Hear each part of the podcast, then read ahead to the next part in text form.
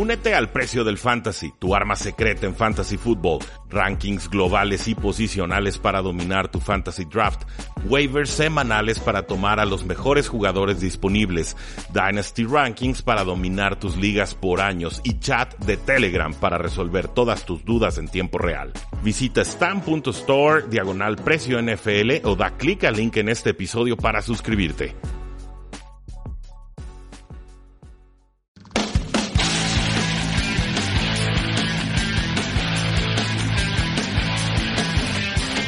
Saludos a todos y bienvenidos a un programa más de Tres y Fuera, donde la NFL no termina y nosotros tampoco. Mi nombre es Rudy Jacinto, me encuentran en Twitter como arroba paradoja NFL y es para mí un gusto como siempre poder eh, llegar a todos sus oídos para platicar sobre la National Football League, todo lo que acontece en esta emocionante e impredecible liga, pero en esta ocasión tenemos un gran invitado especial y es del otro lado del charco. Nos vamos hasta España para poder aprender más sobre la NFL, cómo funciona esto de las métricas avanzadas, qué equipos las implementan, qué equipos las ignoran y bueno, tratar de sacar conclusiones para que el aficionado de a pie pueda realmente entender eh, cómo funciona esto de la NFL. Se trata nada más y nada menos que de Jesús Soler Martín de arroba un mal kicker. Jesús, ¿cómo te encuentras?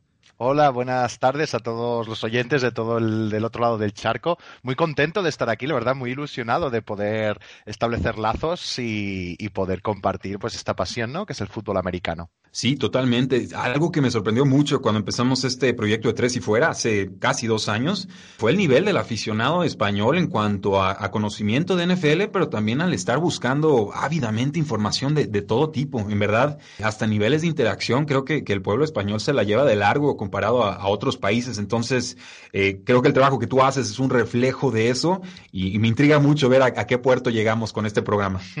Eh, creo que como aquí es algo muy, muy minoritario, la, la, en España la gente que se mete, se mete muy profundo. Es decir, en lugares donde está más extendido los deportes, eh, o un deporte, pues allí hay más seguimiento generalista, ¿no? Porque a la gente le interesa seguir lo que, bueno, pues una parte del juego, lo que sea más vistoso, no tratando en profundidad. Aquí somos muy cafeteros cuando es un deporte minoritario y por eso me parece que, que, que hay ese tipo de, de, especialización y que la gente busca mucha información y, y aprender mucho sobre NFL. Bueno, pues esperamos darles el gusto. Lo primero que te preguntaría, Jesús, ¿de dónde viene esto de, de un mal kicker que desde que entras a tu cuenta te brinca de volada, ¿no? Y la fotito del, del pateador ahí pixeleado, ¿cuál es el origen? Eh, el origen es mi, mi, mala relación con los kickers a lo largo de, de, mi vida. Yo soy aficionado de los Vikings, con eso ya lo tengo todo, todo dicho, ¿no? Y las, las patadas que, que, que, tanto en contra como a favor que hemos fallado y nos ha fastidiado. Y luego dos, dos de mis fantasies que llegué a la final las perdí por culpa del kicker. Por lo tanto, he tenido siempre una relación bastante de odio con el kicker. Tú eliminarías a los kickers del fantasy fútbol, es lo que entiendo. Sí, un poco sí, los tengo, los tengo cruzados. Y una vez cuando decidí montar pues esta cuenta, eh, recordé pues esta, esta animadversión que tengo a los, a los kickers por mis experiencias y, decidí ponerla así porque también tiene un punto que ver con Analytics, porque te das cuenta de que, por ejemplo, los kickers en este caso, pues es bastante aleatorio su rendimiento y a veces consideramos que, que hemos de buscar un kicker bueno y, y, es muy azaroso encontrarlo y tampoco son, es decir, todos son muy buenos, ¿no? Entonces todos fallan más o menos igual. Entonces por ahí puse cuando decidí poner la cuenta un mal kicker. Pues sí, sí, completamente de acuerdo. Después estar reciclando en el fantasy, tiras uno, agarras otro según el duelo y más o menos pudieras ir eh, creando una especie de Frankenstein en cuanto a producción. el programa de hoy, bueno, para que el pueblo sepa, eh, va a estar bien sencillo, bueno, más bien muy simple en cuanto a acomodo, pero muy complejo en cuanto al contenido. Ahí les va. Hay tres paradigmas que vamos a plantear que se deberían de romper, o sea, cosas que los coaches y aficionados creen que deben suceder en el campo para ganar y que en realidad no tienen que suceder y que ya está muy demostrado que no tiene que suceder. Vamos a ver entonces qué equipos utilizan más y menos los analytics en sus procesos y en sus tomas de decisiones eh, en postemporada, pretemporada, durante juegos, etcétera. Y después, bueno, pues compartir qué métricas podrían servirle a los aficionados para entender mejor esto del rendimiento y quizás poder separar lo que es el, el proceso como tal de una decisión del, del, resultado, que puede ser muy aleatorio. Jesús, eh, ¿qué paradigmas tiene que romper el, el, primero los coaches de la NFL, pero sobre todo los aficionados al momento de ver y, y tratar de entender los juegos? Sí, sobre todo los aficionados, creo. Los coches poco a poco están, están cambiando. Pero antes de todo me gustaría como enmarcar un poco el, tema de las analytics, ¿no? Al final lo que hacemos aquí es a través de datos, a través de jugada tras jugada de cada de, de, datos que disponemos, que son de a nivel aficionado disponemos de datos del 2009, a nivel profesional dentro de la NFL datos privados de pagos se tienen desde mucho más, pero escoger estos datos y sacar sacar conclusiones, no intentar analizar qué está pasando y de ahí tomar medidas es decir, responder preguntas. Eh, no, no, somos muy dogmáticos, en verdad, es decir, eh, las analytics son una parte más del, análisis, igual que está el análisis de vídeo, igual que pueden haber otras, otras vertientes, ¿no? Las analytics es una pata más, y como así se ha de entender. Una vez dicho esto, sí que eh, los datos, todo lo que nos hemos ido, bueno, hemos ido, se ha ido investigando a lo largo de todos los años, nos establecen varios paradigmas o mitos que vamos arrastrando, que se han demostrado falsos, se han demostrado que son, tienen menos importancia de lo que, de lo que hay. La primera y más importante, y es uno que está muy en boga, lleva muchos años en boga, este verano ha sido bastante agresivo en este debate, es el concepto de establecer la carrera, ¿no? Para ganar es necesario tener un juego de carrera sólido y constante. Los datos no demuestran que no es así.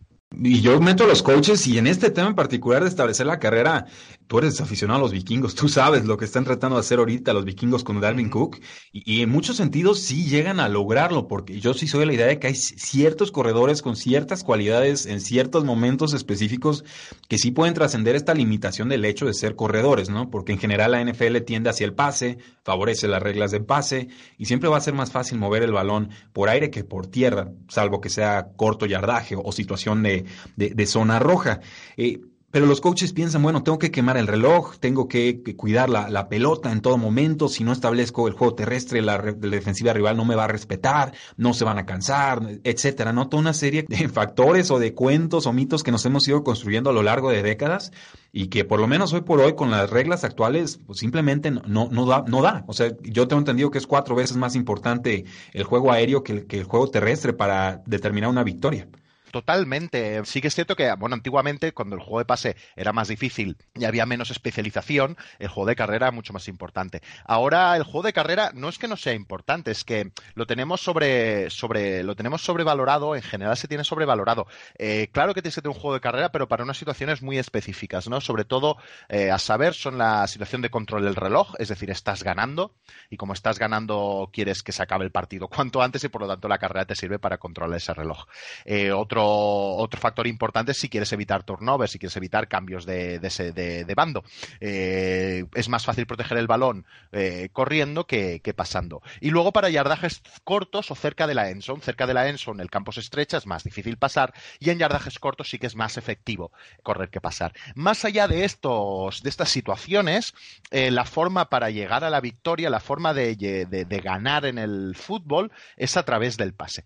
Esto es un análisis macro, es decir, eh, mm, ¿se puede ganar corriendo? Sí, pero va a ser más difícil. Por lo tanto, lo más probable, para tú maximizar tus posibilidades de ganar, has de basar tu juego en el pase y restringir la carrera a esta serie de situaciones. Y eso es bien importante lo que acabas de mencionar. O sea, los analytics en general, o más bien los analytics se pueden aplicar en todos los niveles, ¿no? A nivel liga, se puede aplicar a nivel división, se puede aplicar a nivel conferencia, a nivel equipo, e incluso dentro de los equipos se puede aplicar año por año. Entonces, no es lo mismo, digamos, un modelo eh, de las Águilas de Filadelfia 2017 al que sería de los analytics que quizás quisieran implementar en 2019. ¿Por qué? Pues porque los jugadores cambian, el roster cambia, los coaches cambian, los rivales cambian, y, y hay formas distintas en las que se puede aprovechar esta, esta información si tu coreback es requete malo, ¿no? Es un Blake Boros y te dicen los analytics, pues tienes que intentar puros pases de 40 yardas, pues en una de esas dices, no, prefiero correr mis 4 yardas con Fournette, que sé que por lo menos no va a entregar la pelota, ¿no? Pueden haber ahí, yo creo, circunstancias en las que se podrían permitir la toma de decisiones aparentemente menos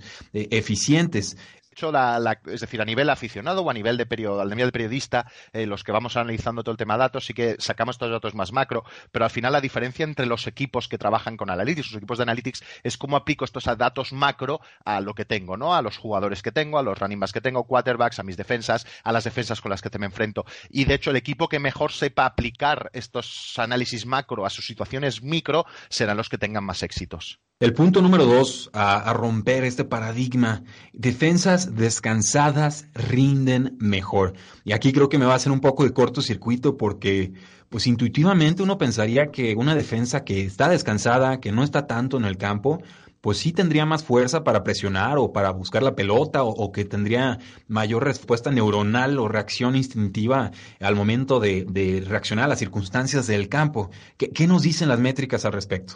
Las métricas nos dicen que, no hay una relación, no hay evidencia de que cuando las defensas están más descansadas o llevan menos tiempo en el campo, o al revés, llevan más tiempo en el campo, su rendimiento en un caso suba o en otro baja. Eso no significa que se diga que las, defensas no se cansen, evidentemente se cansan, es un deporte y te cansas, pero no hay evidencia de que eso de verdad sea una ganancia en rendimiento. Eh, vemos los rendimientos y se ha estudiado, tenemos artículos tanto en Football Outsiders como en Pro Football Focus, como en su momento en la página de, Brian Burr de ESPN. Em, comparamos defensas que están más tiempos descansadas con las que menos y no se ve una correlación clara, no se ve, no se ve ningún tipo de evidencia que nos diga que rinde mejor ese mito, ¿no? De cuanto más estés en el campo, mejor, porque vas a cansar a, la defensa, o sea, cuando vas a cansar a la defensa y luego vas a tener más fácil ganar, no, no es cierto, o de momento no tenemos evidencia con los datos disponibles de que eso sea así.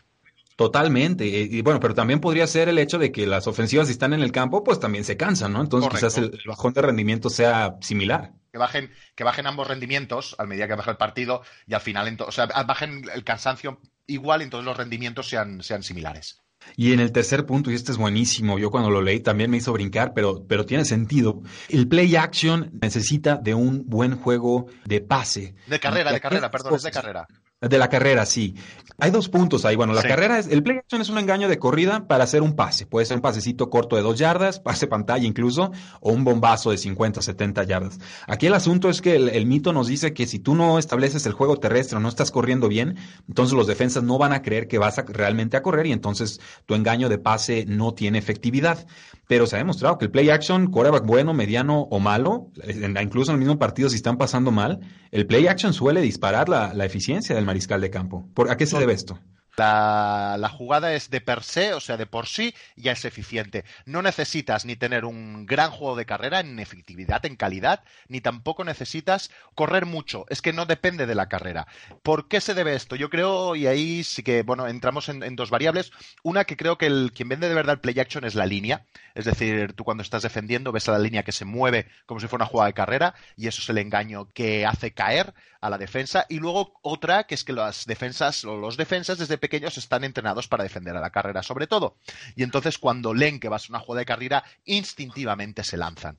Y cuando rectifican ya es demasiado tarde. Quizá en unos años eso cambie, no lo sabemos. De momento ahora el play action es la jugada más efectiva posible y que sacas muy buenos rendimientos con ella, independientemente de que corras mucho o de que corras bien. Ese dato sí va a impactar a más de algún aficionado que nos está escuchando. No necesitan tener un buen juego terrestre para que tenga efectividad el play action. Por ahí estudios de George Hermsmeyer de airyards.com eh, revelaban que puedes tener 17, 18, 19 intentos de play action y la eficiencia en realidad no, no baja. O sea, no es un truco que se aprendan las defensivas, por lo menos con la forma en la que están entrenadas en, en estos momentos. Tal cual, sí, sí, es, es, algo instintivo. Caen como moscas. De hecho, una de las claves que, mm, de la Super Bowl pasada que ganaron los Patriots contra, contra Rams fue que precisamente desactivaron con Hightower ese play action. Hightower no se comió ni un play action. Eh, ahí Belichick supo mover mucho y, o detectaron algo durante playoffs para que supieran leer esos play actions y yo creo que fue una de las verdaderas claves de esa, de esa final. Vaya que sí, fue una joya defensiva y, de analíticas ese duelo, en realidad dos equipos que claramente favorecen este tema de las métricas o por lo menos de la toma de decisiones inteligentes, porque no, creo que Belichick sea alguien que se clave en los Exceles como tal, pero sí es alguien que lleva toda la vida pensando y reflexionando eh, qué clase de ventajas puede generar eh, en el campo. Eh, Jesús, si te parece, pasamos al tema de los pagos rankings de, Analytics. Podemos hacerlo de, muchas maneras. una que propondría sería, bueno, yo leo el nombre del equipo, y tú me dices si las aplican mucho, si las aplican normal o si de plano casi no las aplican. ¿Te parece? Sí que hay un punto de que, la información es muy opaca. Incluso hay, algunos que no sabemos muy bien qué están haciendo, pero vamos, vamos a jugar, hemos venido a jugar. Excelente. Mira, pues voy a basarme en una lista de ESPN, un artículo que se llama Across Sports, NFL Teams are most reluctant to take advantage of analytics, o a lo largo de los deportes, los equipos de la NFL son más rejegos o se resisten más a aprovechar las analíticas. Nota de Kevin Seifert del ESPN.com, febrero 23 del 2015. Igual nos va a servir de parámetro verlo cuatro años después, a ver si han avanzado en este sentido. Los Atlanta Falcons, ¿las usan o no las usan?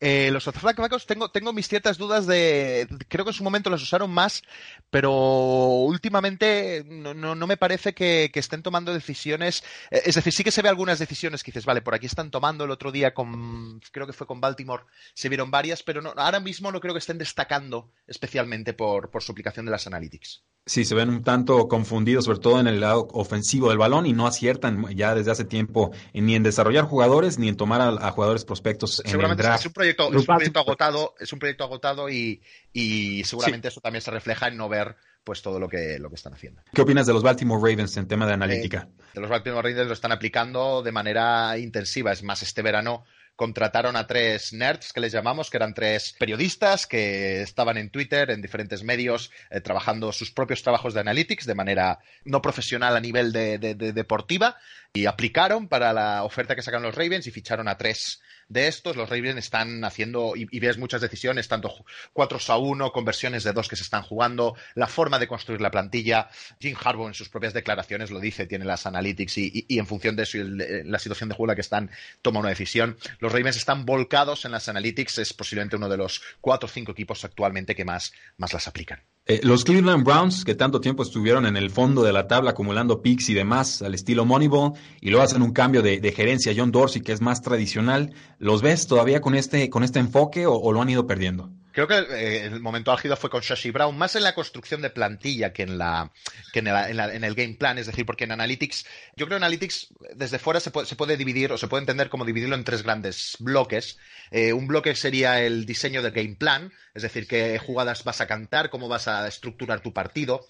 Una otra, otra vertiente o rama importante sería el, roster management, ¿no? Cómo, cómo gestiono mi plantilla, cómo voy a formarla, cómo voy a, qué picks voy a elegir. Y la otra sería un poco la evaluación de jugadores, cómo utilizo los analytics para evaluar jugador a jugador. Esta sería como yo creo las tres grandes ramas que tienen las analytics. Eh, Cleveland Browns, eh, con Shashi Brown sobre todo, eh, generó un plan más enfocado en el roster management, cómo voy a construir mis plantillas, acumulando muchos picks, apostando por, lo que los analistas nos dicen, ¿no? ¿Qué, picks y qué tipo de, de, jugadores hemos de escoger, no tanto en el juego. Ahora ya con Jim Dorsey creo que eso se ha perdido totalmente, pero estamos viendo un poco los frutos, es decir, la plantilla tiene mucha calidad, es una plantilla muy buena, creo que está mal entrenada, que es lo que le falta a, los Browns, pero sí que en su momento estuvo, fue, fue casi la vanguardia en el tema del roster management. Sí, Sashi Brown murió por nuestros pecados, rezaba Twitter cuando fue despedido en favor de, Hugh Jackson, pero definitivamente John Dorsey pudo aprovechar todas esas municiones que le, que le dejó eh, Sashi. Eh, con los vaqueros de Dallas,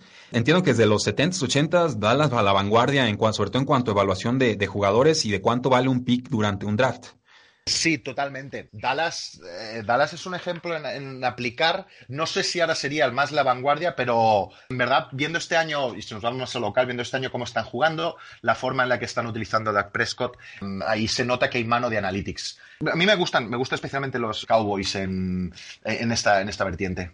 Los Jacksonville Jaguars de resultados tan disímiles, pero eh, pues el hijo del dueño, Shahid, Khan, es alguien que está muy volcado en temas de analíticas. Yo lo que quisiera saber es en qué momento los números les dijeron que Black Boros valía la pena ser renovado. Aquí sí que me pilla más este artículo es de 2015. Ahí los Jacksonville Jaguars yo no tengo ninguna evidencia de que estén aplicando, ni la estén aplicando, ni, y, evidentemente si la están aplicando, no la están aplicando de una forma que me parece muy, muy brillante. A mí no me parece, actualmente los Jacksonville Jaguars estén demostrando nada en relación a Analytics. Pero también puedo estar equivocado, ¿eh? porque a veces hay mucho hermetismo y uno, y uno no sabe muy bien por dónde van yendo los, los tiros. Sí, y es un equipo que generalmente ha sido muy conservador, defensa fuerte a correr y, pues no le ha dado todos los frutos que esperarían.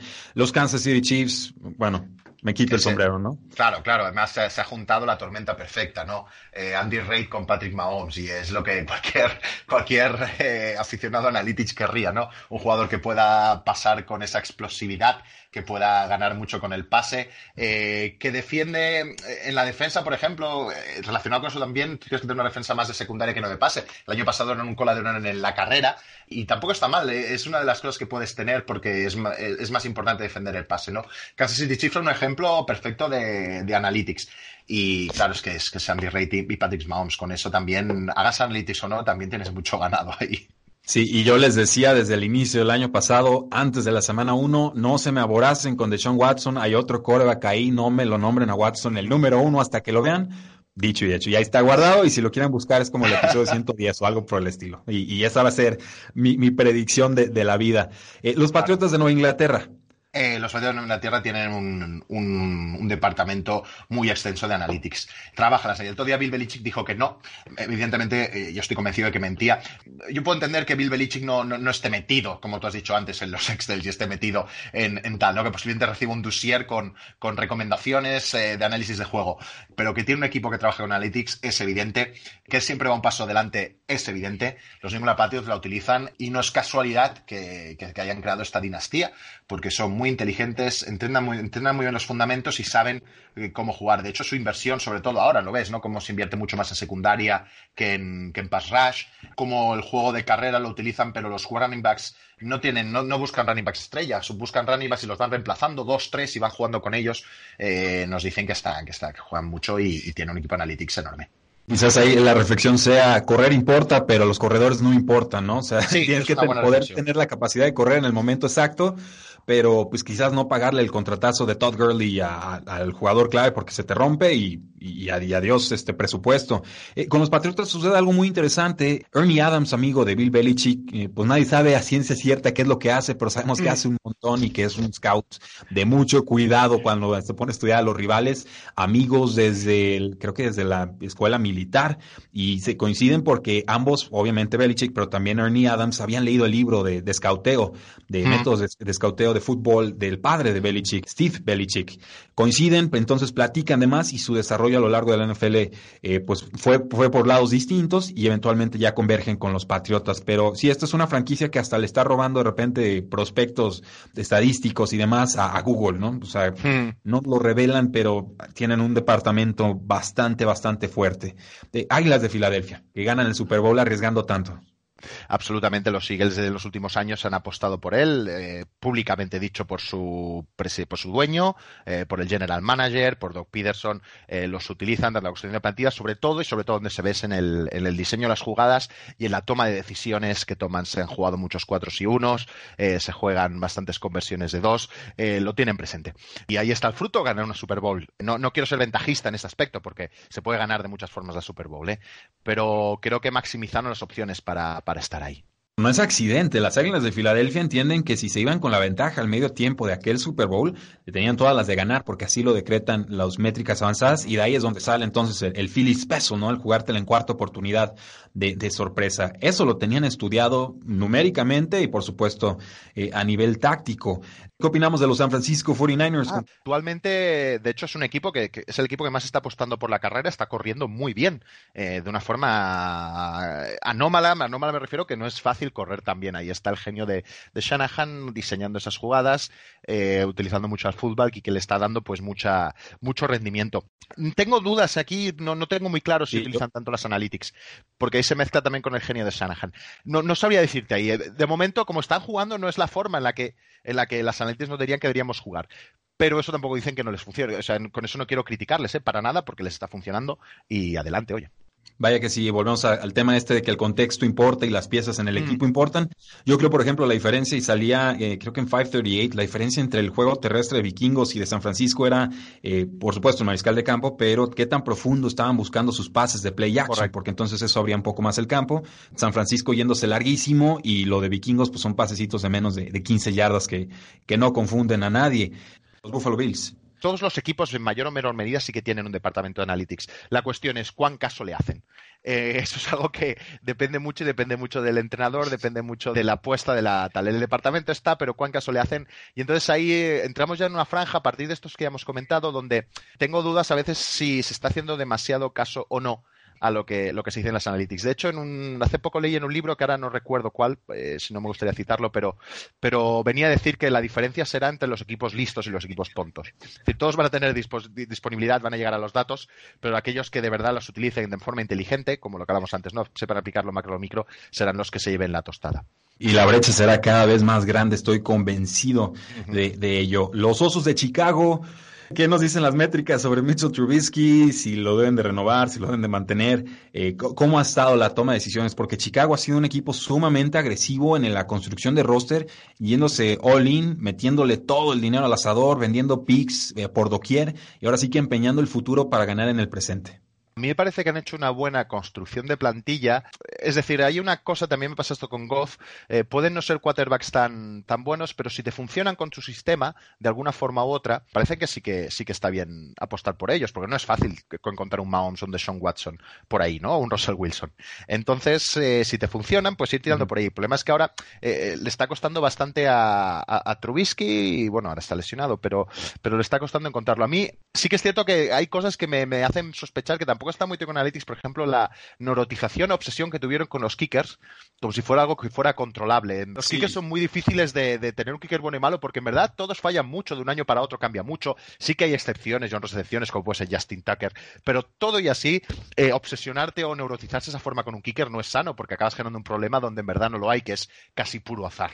Lo chistoso, lo curioso es que ahora mete más puntos el pateador de los Osos de Chicago que los mismos corebacks, ¿no? Entonces, es una tragicomedia ahí tremenda. Eh, para los que no saben, los Osos de Chicago tuvieron un training camp específico para pateadores con ocho pateadores distintos, que una situación militarizada bien extraña donde cortaban cabezas eh, sin mayor preámbulo.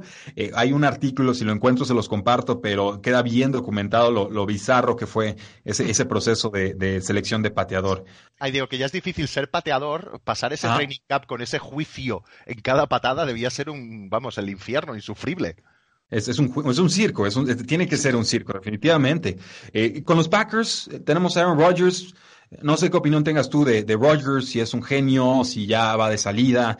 Eh, se le critica mucho de repente porque le, presumen, digamos, mucho el, aura que tiene de, ganador y lleva dos, tres años un tanto flojos, es, cierto. A mí me gustó por fin que, le entraran a la agencia libre ya con, con nuevos directivos. De Rogers ya lo dije, es decir, considero que es un, ha sido un gran jugador, es un gran jugador, capaz de hacer momentos puntuales, drives muy, muy buenos, no sé qué nos va a ofrecer en el futuro, eso lo desconozco, pero sí que es cierto que, lleva cuatro años, excepto un tramo final hace cuatro años, bastante mediocres. Eh, los datos son así y ahí están. Eh, sí que es cierto, bueno, que ha tenido una lesión, eh, el año pasado jugó renqueante, bueno, como muchos quarterbacks, pero sí que hay cierto, cierta especie de con Rogers que no, que nunca se le acaba de culpar de nada, ¿no? Siempre es algo externo a Rogers. Yo creo, y no es que tenga ninguna adversión ni que sea rival divisional, eso, por supuesto, pero creo que, que Rogers pues no, no, está bien. En los últimos años está a un nivel más o menos mediocre. Todo y dicho lo esto, creo que, lo, que me está gustando mucho Green Bay este año. Me está gustando mucho, además porque creo que están aplicando muy bien las cosas de, de. El otro día jugaron corriendo, ganaron corriendo de una forma muy bestial, eh, eso está claro, pero es, una, es un equipo que está pasando muy bien cuando tiene que pasar y sobre todo está defendiendo muy bien, su secundaria está defendiendo de forma magnífica, están defendiendo muy bien el pase. Eagles le ganó con la carrera, pero para mí eso es muy accidental, no, no, no tendría que preocuparse porque si sabes defender el pase, tienes ya mucho ganado. Me está gustando la Fleur, me está gustando lo que están haciendo, me está gustando porque eso permite que Rogers, que presupongo que no está al nivel que ha podido estar en su carrera, en sus mejores momentos en la carrera, eh, le exige menos, ¿no? no tienes que esperar esos milagros de Rogers, sino que tu equipo funciona de per se por su defensa, por su ofensiva y por eso me están gustando mucho Green Bay. Creo que es el cambio que necesitaba, el cambio que se pedía una vez se fue McCarthy. Y creo que van por la buena línea. Vaya que sí, yo, yo di a los Packers para ganar esa división y lo están cumpliendo y más o menos en la tónica que se está manifestando. Gran defensa que le compra tiempo suficiente a la ofensiva para empezar a, entenderse. Creo que es eh, ya este último partido que vimos contra los Vaqueros de Dallas, por fin se combinaron buena actuación ofensiva con una eh, buena defensa, aunque al final del partido ya les andaban eh, remontando. los Miami Dolphins con grupo de expatriotas son, genios, están locos, son el peor equipo.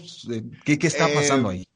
Eh, no, la verdad es que aquí tengo, no lo sé, eh, no lo sé. Es decir, el están haciendo, está claro, están acumulando picks, muchos picks para utilizarlos en el futuro. Eh, lo que pasa es que estos tumbos que están dando, ¿no? Confío en Rosen, ahora no, eh, parece que. Pero tampoco tengo muy claro si ese pick lo van a invertir, por ejemplo, el año que viene en Tua, o, van a jugar con ese pick para luego conseguir eh, más picks secundarios, porque sí que nos dicen las analytics que una vez a partir del pick 4 y 5, lo mejor es hacer un trade down, negociarlo y sacar picks, porque al final el draft más o menos todo el mundo draftea igual. Tienes rachas más buenas, rachas más malas, pero estos son boletos de lotería. Y cuanto más boletos tenga, más fácil tienes para acertar. Y yo creo que están basando en esa técnica. Eh, de una forma muy extrema, quizá demasiada, porque esa técnica también tiene su contrapartida. Si tú aciertas mucho en un draft, a los 3-4 años vas a tener que pagar a mucha gente y no vas a poder.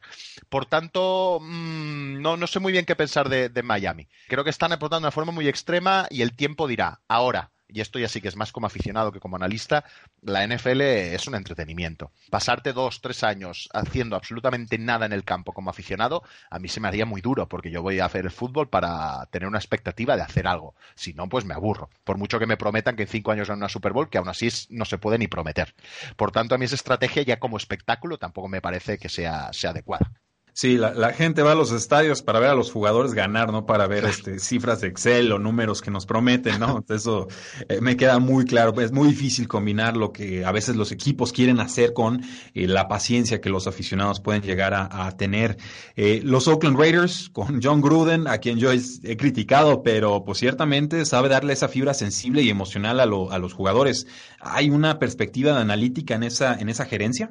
Con Jack del Río sí que hubo, sí que hubo, siendo bastante conservador, sí que hubo cierta aproximación a las analytics. Eh, yo creo que lleva mucho tiempo, pero en verdad, claro, llevan eh, desde hace dos tres años cuando más están, están impactando. a mí Oakland me gusta lo que están montando. Me parece un equipo, un equipo serio, un equipo que, que está pasando bien, que está defendiendo relativamente bien. Me parece que le quedan pasos por hacer. Eh, está claro, pero, pero no me desagradan en esta línea. Te, te, entiendo con el tema de los Oakland Raiders, nada más para cerrar ese punto. Eh, a veces nos vamos quizás con las reacciones emocionales de John Gruden y demás, pero eh, a mí me gustaba, por ejemplo, Reggie McKenzie como general manager. Sus primeras rondas eran generalmente muy acertadas y pues se le despide, que creo yo, de, de, mala manera, simplemente por no estar tan alineado con el coach nuevo. A los Seahawks, me pasa algo distinto. O sea, ellos, ellos vivieron de un draft muy fuerte del 2012, 2003, bueno, de poquito antes, 11-12, se llenaron de los jugadores de la Legión del Boom y, Bobby Wagner de linebacker y latinaron a Russell Wilson en, tercera, cuarta ronda. Y, en fin, fue, fue, una serie de sucesiones de, de jugadores y aciertos eh, que los hicieron llegar a lo más alto y creo que se quedaron muy cortos con un solo Super Bowl. Ahorita lo que vemos pues es, un, es una nueva fase, en una especie de reconstrucción sobre la marcha. Pero a mí Pete me sigue pareciendo bien conservador en su toma de decisiones y hasta me atrevo a decir que es un, es un peso, hasta un lastre para la producción de Russell Wilson. Eh, totalmente de acuerdo. Es decir, la clave de los Seahawks de su momento fue Russell Wilson, porque tienes, eh, no hay nada más valioso actualmente que tener un quarterback eh, de calidad en contrato rookie porque puedes armar un equipo enorme a su alrededor. Si eso lo juntas con que acertaron mucho en defensa, se montó pues un equipo fantástico que sí que es cierto que, mm, bueno, ganó una Super Bowl y ahora a final de otra podrían haber ganado alguna más. Eh, ahora, eh, escuchas las declaraciones que fueron recientes de Schottermeyer, el, el coordinador ofensivo, donde decía que la clave en Analytics, o sea, la clave para ganar un partido es correr 50, bueno, que sumar carrera y tal, 53 intentos, ¿no? Entre carrera y pase. Era un número completamente aleatorio, eh, malas matemáticas. cuanto más antes tienes, tanteos tienes, tanto de pase como de carrera, más posibilidad de ganar, sea 51, sea 53, sea 60. Entonces tiran mucho por la carrera, creen que establecer la carrera en este mantra es lo que le va a llevar y a mí me parece que, en verdad ese equipo se salva y es bueno por Russell Wilson. Milagroso lo que consigue hacer, es un jugador que en jugadas rotas da mucho rendimiento junto a Tyler Lockett. Eh, me parece que es quien salva y en general es quien les da las victorias, no la carrera. Y el otro día lo vimos en una 4 y 1 muy discutida que al final les hizo ir al descanso en desventaja por no atreverse a jugar. Puso su equipo en disposición de, perder todavía. Me parece que, es muy conservador y que, y que con las herramientas que tienen podrían ser un mucho mejor equipo. Eh, los Tampa Bay Buccaneers Ahora sí que esta te la paso en limpio porque Bruce Arians no me parece alguien, digamos, muy inclinado al, tema este de los, de los números, más bien es alguien que se sabe expresar y entender con los jugadores, que le saca el, máximo provecho, pero desde una personalidad más que de un trabajo analítico como tal. Y, y, el general manager Jason Leach, pues para mí ya tendría que haber sido despedido desde hace tres años, pero decidieron renovarlo. Sí, eh, totalmente. Aquí no me parece que haya ninguna o ninguna matizo, ¿eh? ¿Eh? seguramente lo haya porque todos tienen su departamento, pero a la práctica, en la realidad, no me parece que haya una dirección enfocada a, aplicar las analytics allí. Los Arizona Cardinals con Kyler Murray y Cliff Kingsbury, el ex head coach de los Texas Tech, las aplican, no las aplican. Ellos también decidieron mantener a un general manager muy cuestionado que lleva muchos drafts muy, muy flojitos. ¿Qué opinión te merecen? Pues en el tema de draft, que se ha tenido drafts muy flojos, seguramente la vengan buenos por una cuestión de regresión casi a la media, porque al final son rachas siempre. Em, se ha de ver eh, muy poco tiempo para verlo. Eh, sí que han ido muy claro por un quarterback. Eh, sabemos que el quarterback no es la posición principal, pero sí que es la más importante. O sea, no, no, todo depende del quarterback, pero sí que es la posición más importante. Por tanto, han ido a por una apuesta, que el Murray, con un brazo muy potente. Es un primer paso. eso tiene que venir acompañado, sobre todo, y esto siempre, siempre comento, de la línea, la línea ofensiva. Es decir, eh, línea ofensiva y quarterback son tus dos primeras cosas que has de, que has de montar. Eh, le falta este tema de línea, pero veremos, veremos. Como es un proyecto nuevo, tanto a nivel de head coach como, como de quarterback, estaremos ahí atentos. La impresión que me da es que no son tan inclinados hacia los analytics, pero que Kingsbury lo va a tratar de, implementar.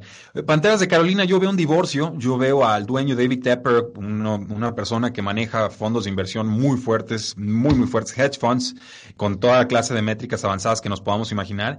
Y luego veo a Ron Rivera, que no me da ese perfil para nada. Veo una especie como de disociación incluso.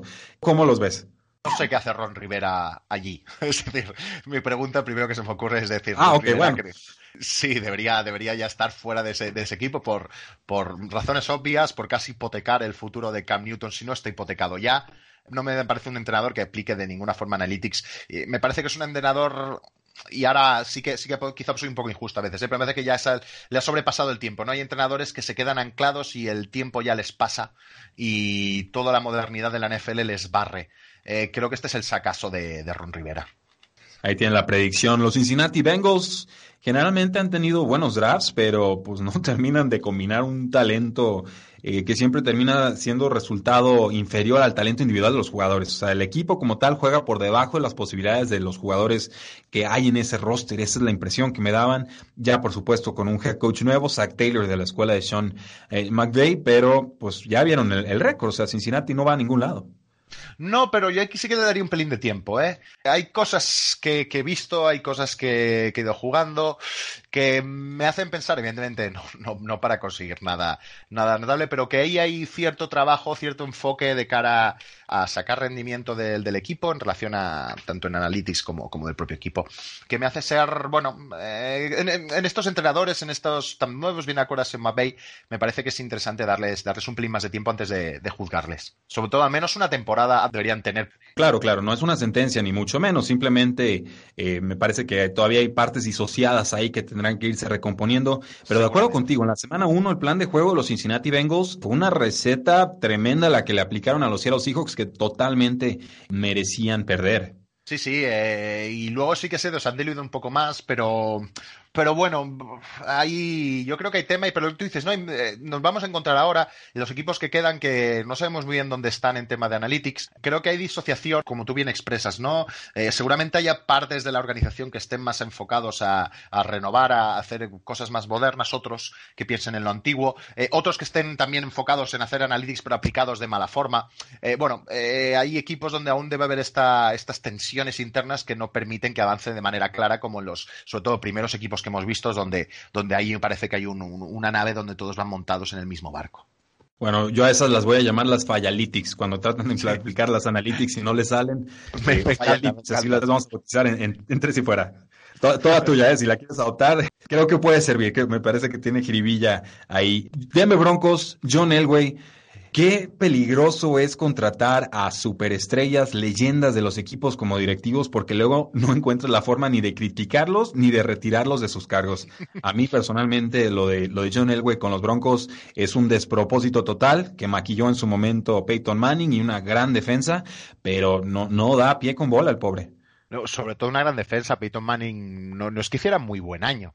Yo creo que el, es decir, un, buen general manager en este caso se ha de saber rodear de gente que sepa de lo suyo y que, y que sea bueno, ¿no?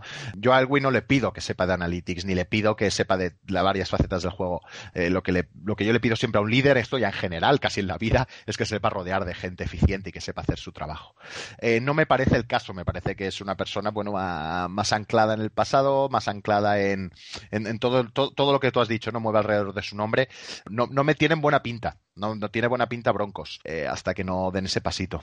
Sí, ese pasito de correr a John Elway. Sí. pequeño gran paso, veremos si eventualmente sucede. Sí, digo, que un coreback legendario no te sepa elegir corebacks, es que la verdad es, de desgraciados eso. Eh, los Detroit Lions, con expatriotas por todos lados, pero tratando de establecer la corrida. Llevaban, bueno, pues el, año pasado fueron muy decepcionantes, pero es que este año me están gustando mucho. Matt Stafford es un pedazo de quarterback, tendrá años mejores y peores, pero siempre ha parecido un pedazo de quarterback. Y ese juego de pase junto a una defensa poderosa que puede montar Matt Patricia, a mí me está siendo un poco la sorpresa de este año. El otro día pusieron en serios apuros con una defensa al hombre a, Chiefs, que es la forma de defenderle, o parece que es la forma de defenderle, si se le puede defender. Creo que ahí están pasando cosas buenas, están pidiendo tener una identidad. Evidentemente vienen todo lo que mamas de Patricia aunque es difícil replicarlo porque, porque tiene que darse toda una serie de circunstancias, sí que, sí que hay un aprendizaje muy bruto, o sea, muy poderoso de, de, Belichick y, de la estructura.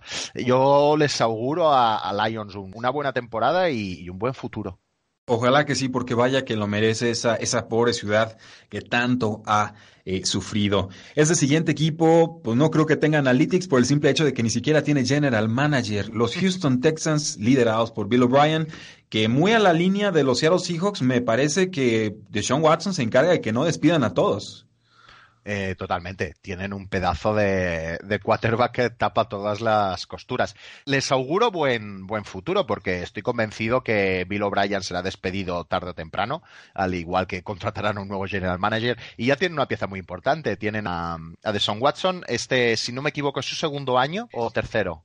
Este es su tercero. Este es el tercero, por lo tanto les quedan, les quedan algún años de contrato para poder explotarlo. Yo creo que lo mejor que puede pasar a Texan es que no tengan una muy buena temporada este año, eh, echen a O'Brien, contraten un nuevo General Mayer y ya sí que exploten las capacidades tanto en el draft con, con, con Deshaun Watson. Yo sé que como aficionado a los Texans querrás que gane y no lo están haciendo nada mal, pero o sea, tienen los mimbres para hacer algo muy, muy bonito en el futuro.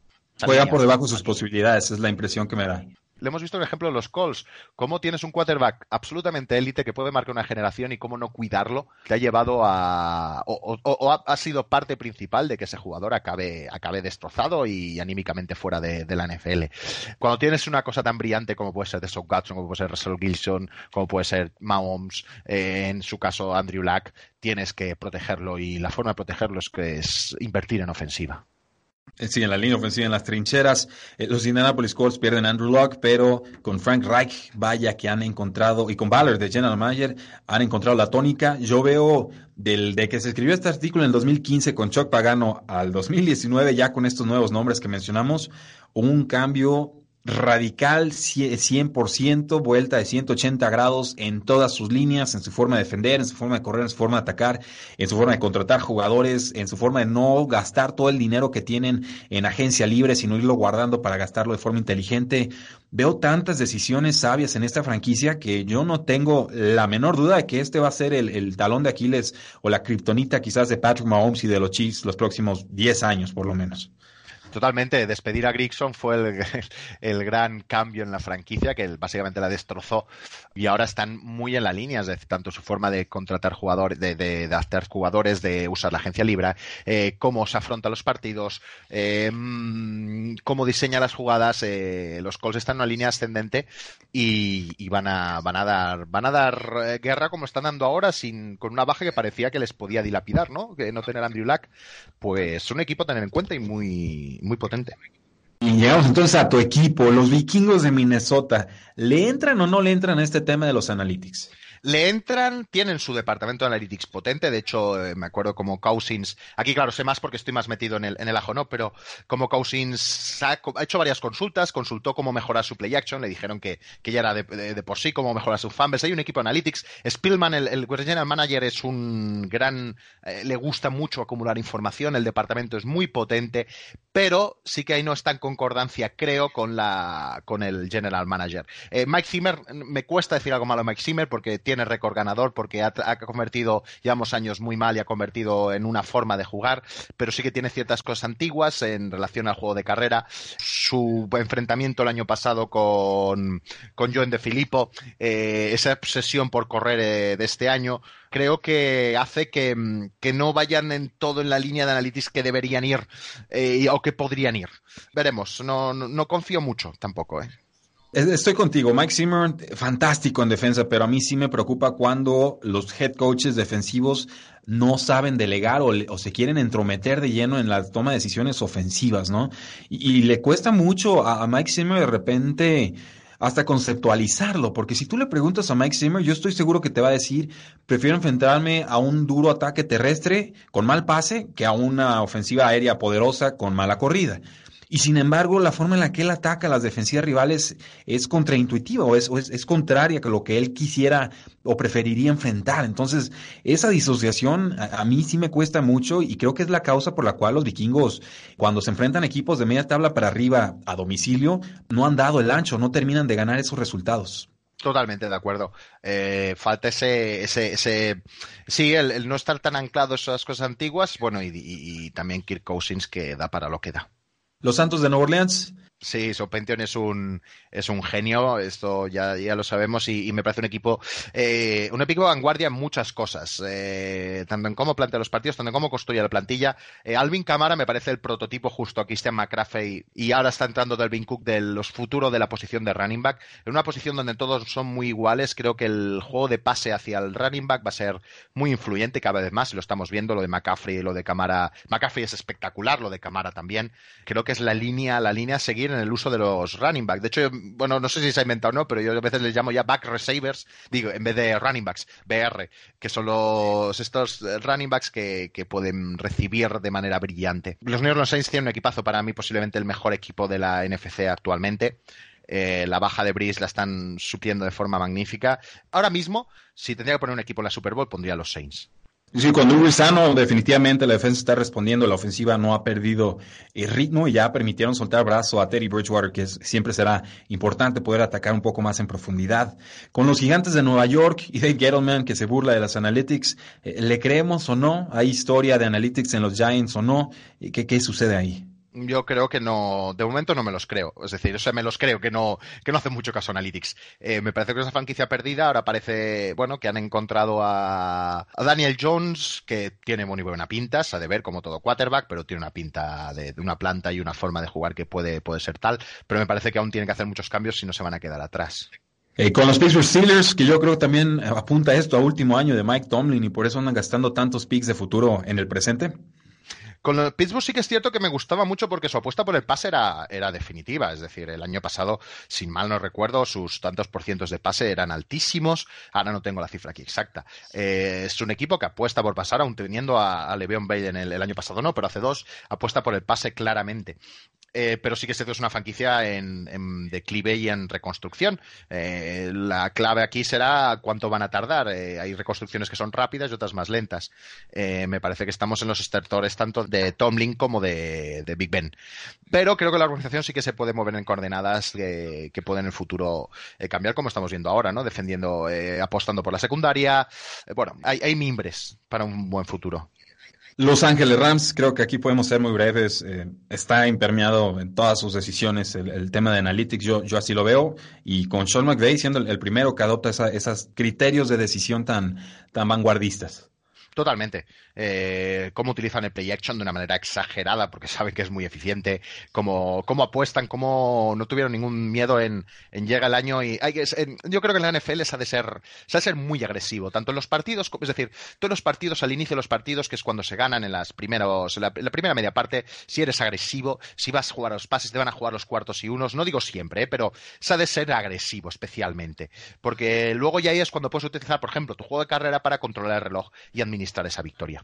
Eh, los Rams lo son tanto a nivel de construcción como a nivel de juego. ¿Les puede salir bien o no? Eso ya después juzgarlo siempre es un poco cruel. Tú al final lo que has de hacer eh, es imposible asegurar la victoria. Tú al final lo que has de hacer es maximizar esas probabilidades de ganar. Y lo han hecho, llegaron a una final de Super Bowl, este año están ahí y por tanto más no se les puede pedir. Ya si la ganan o no va a ser una cuestión de azar, va a ser una cuestión de que el rival también juega, evidentemente. Por tanto, lo que están haciendo todo lo posible para que su equipo gane. Por tanto, nada, nada que reprochar ahí. Y aquí en el sótano del artículo tenemos a cuatro equipos que salían como cero creyentes en los analytics en 2015. Los voy a meter así de, tajo juntitos a todos y tú me dices si alguno de estos ya salió de su malaria analítica. Los Jets de Nueva York, los Ángeles Chargers, los Tennessee Titans y los Washington Redskins. Pues de ahí solo diría que hay cosas en los Titans que me gusta, que estoy viendo, toda la cuestión de plantilla, como el diseño, como el entrenador, me gusta por dónde va tirando. Los otros tres, eh, es evidente, los Jets han gastado un dineral en, en Le'Veon Bell, es una de las una de las máximas es no te gastes dinero en un running back veterano porque se te puede lesionar de manera muy fácil, porque eh, puedes encontrar otro que, aunque no te haga el mismo rendimiento, te haga algo que te valga la pena. Eh, lo de los Redskins es una especie de. Aquí en Cataluña diríamos campisha, que sería, bueno, ahí no sabe nadie lo que está pasando, eh, van dando tumbos de un lado a otro. Y los Chargers no me parece que. Me parece que tienen que montado un buen equipo, pero, pero aquí sí que voy a tirar de tópico, son los Chargers. Y, los Chargers siempre hay algo que se les desmonta, alguien que se les lesiona, algo que hace que se les hunda. Y me da lástima porque, por ejemplo, este es uno de. Es, mi equipo AFC, es el equipo que yo. Porque tengo un buen amigo, es de los Chargers, y es el equipo al que yo animo eh, en la AFC. Mira, Spikes y Chargers, yo me lo monto muy mal siempre a la hora de elegir mis equipos. Me queda claro que tu primer criterio para elegir equipos es que tengan malos kickers, porque si no, no, no termino de entender aquello. Ah, bueno, no, yo también le tengo mucho cariño a, Los Ángeles Chargers y, siempre los doy alto en mis pronósticos y demás y mis, previas de temporada. Pero es cierto, el chargeriada es un verbo, ¿no? Y es, este, echarla a perder cuando tienes todo, todo ganado y es, una situación hasta cultural difícil de cuantificar, pero que ahí está y, es tan manifiesta que no podemos hacernos eh, ignorantes ante eh, el tema. Jesús, eh, a modo de cierre ya, ¿Qué métricas avanzadas podrías acercarnos para que, por lo menos, conceptualizar un poco eh, el cómo podemos entender mejor la NFL, cómo podemos evaluar mejor a los jugadores o la toma de decisiones? Eh, ¿Hay algunas métricas que tú favorezcas sobre otras? sobre todo, y me centraría en esa para quien quiera interesarse todavía más, el, gran avance que ya lleva muchos años, ¿eh? pero cómo ha ido evolucionando, es el que llamamos EPA, EPA, que es Expected Points Added que es la, métrica, para que la gente lo entienda un poco así, para explicarlo en sencillo, sería como una evolución de las yardas 2.0, eh, ¿no? Unas yardas 2.0. Básicamente todo parte de un principio, que es que no todas las yardas son iguales. Si yo estoy en un tercera y 15, y yo corro y hago siete yardas, pero no me han valido para nada. En cambio, si estoy en un tercero y seis y hago siete yardas, esas yardas me han servido para avanzar y conseguir el primer down. Por lo tanto, no todas las yardas son iguales. Partiendo de ese principio, se calcula una herramienta que se llama LEPA, que es evaluar cada jugada en función de la eficiencia para anotar y por tanto antes de la jugada se, se, calcula la probabilidad teniendo en cuenta todo el histórico de jugadas que han habido en la NFL en la temporada reciente, entre 2009 sobre todo y 2019 que estamos ahora, los últimos 10 años, y se decide, pues, mira, en esta situación de partido, con esta distancia, con este yardaje, probable que en este momento tienes una probabilidad de anotar touchdown. Y luego medimos la probabilidad al final de la jugada. La distancia, la diferencia entre esas dos probabilidades es el EPA. Y el EPA nos mide en la eficiencia. Y esa creo que es la estadística que es la más revolucionaria porque es muy estable, porque abarca mucho, porque puedes evaluar jugadores, puedes evaluar a, las jugadas, al diseño y de verdad ahí ves qué cosas, qué jugadas tienen rendimiento y qué no. Cosa que las yardas normalmente nos engañan. Y las podemos entender, cuando veáis números de EPAs, las podemos entender como cada jugada se evalúa con un valor y sería la parte relativa de valor que si esa jugada acabaría en touchdown. Pues es como dividir todo el campo, ¿no? Si, si anotar te vale seis puntos más el, la conversión de uno o de dos puntos y acabas anotando, digamos, pues obviamente cada yarda que ibas avanzando se podría representar como un porcentaje de ese valor total esperado. Te reconfigura por completo la forma de, de, entender la, la, NFL, porque en realidad, digo, la NFL es muy tajante, ¿no? Anotas dos puntos, anotas tres puntos o anotas siete puntos u, ocho si llegas a hacer una conversión.